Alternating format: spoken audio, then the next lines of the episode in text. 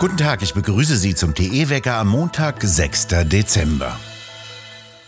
Zustimmung zu Koalitionsverträgen aller Orten. Nach der SPD hat auch die FDP dem Koalitionsvertrag zugestimmt. Auf ihrem Sonderparteitag vor einer leeren Halle unter dem Motto Fangen wir an sprachen sich überraschend viele Delegierte der FDP auch für eine Impfpflicht aus. Zustimmung auch in Berlin. Dort haben 91,5 Prozent der Delegierten der SPD für den Koalitionsvertrag mit Grünen und Linken gestimmt. Offen ist dort noch, ob das Wahlergebnis Bestand haben wird. Es gibt noch eine Reihe von Einsprüchen gegen die Wahlergebnisse. Zuletzt hat die stellvertretende Landeswahlleiterin Einspruch beim Verfassungsgerichtshof eingelegt. Sie beantragte, die Wahl in Berlin in einigen Wahlkreisen für ungültig zu erklären. Der Verfassungsrechtler Christian Waldhoff hält eine komplette Wiederholung der Wahlen zum Abgeordnetenhaus für möglich, wenn die bisher eingereichten Einsprüche erfolgreich verlaufen. Am 26. September war es in 200 Wahllokalen Berlins zu schwerwiegenden Pannen gekommen. Die könnten einen gravierenden Einfluss auf die Landtagswahl gehabt haben, so sagte Waldhoff. In ganz Europa protestierten am vergangenen Wochenende wieder Hunderttausende von Menschen gegen die Corona-Zwangsmaßnahmen. In Wien gingen nach Polizeiangaben 40.000 Menschen auf die Straßen und versetzten die Stadt wieder in den Ausnahmezustand. Wie schon in den vergangenen Wochen protestieren sie gegen die Corona-Zwangsmaßnahmen und vor allem gegen eine geplante Impfpflicht in Österreich. Es kam auch zu einigen Ausschreitungen. Die Polizei sprach von einigen Durchbrüchen bei Absperrungen. Impfungen sind Völkermord, so stand auf einigen Plakaten zu lesen. In Luxemburg stürmten die Menschen sogar einen Weihnachtsmarkt, bei dem die sogenannte 3G-Regel gelten sollte. Die Menschenmassen rissen Absperrgitter vor einem Zelt weg, in dem die Kontrollen der Besucher des Weihnachtsmarktes stattfinden sollten, und drangen in den Weihnachtsmarkt vor. In Brüssel kam es zu gewaltsamen Auseinandersetzungen zwischen Demonstrierenden und der Polizei. Laut Polizeiangaben demonstrierten rund 8000 Menschen gegen die Corona-Zwangsmaßnahmen. Aus einer Gruppe seien Feuerwerkskörper auf Polizisten geworfen worden, die Tränengas und Wasserwerfer eingesetzt hatten. Dort stand auf Schildern Impfung Nein Danke. Und gerufen wurde außerdem die Forderung keine Impfung für unsere Kinder. Auch in Deutschland demonstrierten mehrere tausend Menschen in verschiedenen Städten gegen die Corona-Zwangsmaßnahmen. Laut einer Polizeisprecherin sollen in Hamburg etwa 5000 Menschen protestiert haben. Unter anderem gab es Demonstrationen auch in Berlin, Potsdam, Hannover, Frankfurt am Main und in Trier. Auch in einer Reihe von Städten in Thüringen wie Greiz, Eisenach und Erfurt demonstrierten am vergangenen Wochenende Menschen gegen die Corona-Zwangsmaßnahmen.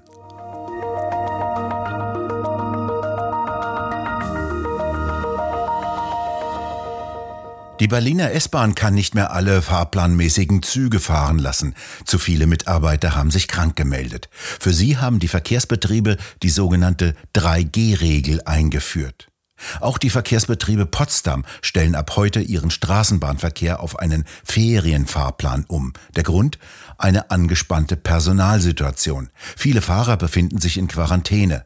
Die Besetzung aller Fahrdienste können nicht mehr vollständig abgesichert werden, so heißt es, und zur besseren Planbarkeit sollen deshalb die Frequenzen reduziert werden.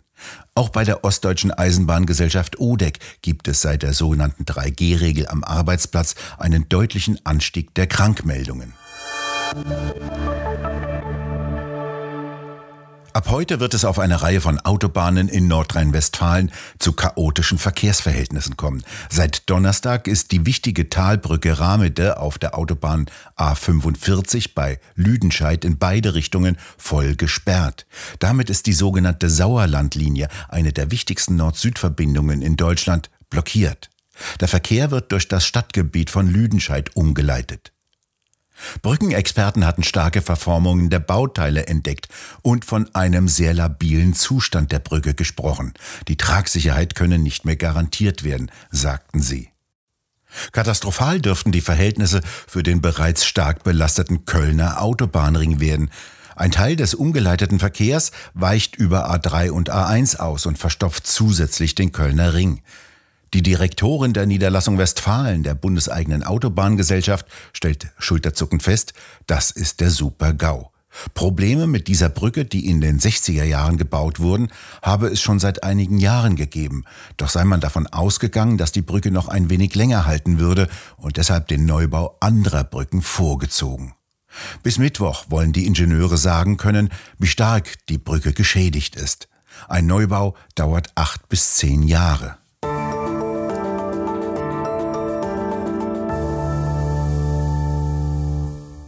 Im kommenden Jahr soll die neue Social-Media-Plattform des früheren US-Präsidenten Donald Trump in Betrieb gehen.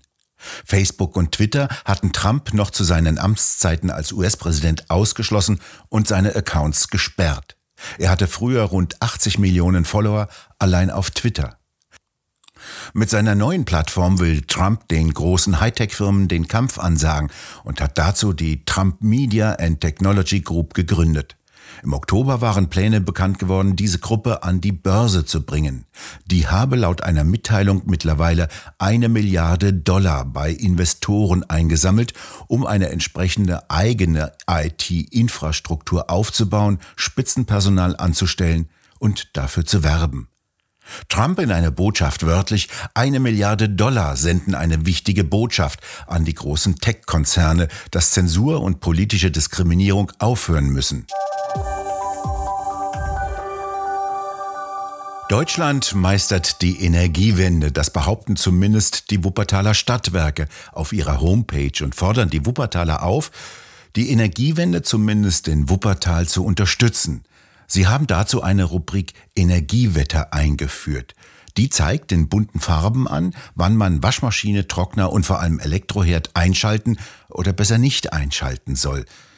Denn auch bei den Wuppertaler Stadtwerken hat sich herumgesprochen, dass Sonne und Wind zwar schon jetzt ein Drittel unseres Stromes liefern, allerdings naturgemäß mal mehr, mal weniger Strom. Wäre es da nicht besser, so fragen sie die Bürger der Stadt, den Strom immer dann zu verbrauchen, wenn viel davon vorhanden ist? Für die nächsten drei Tage ist die Anzeige ernüchternd.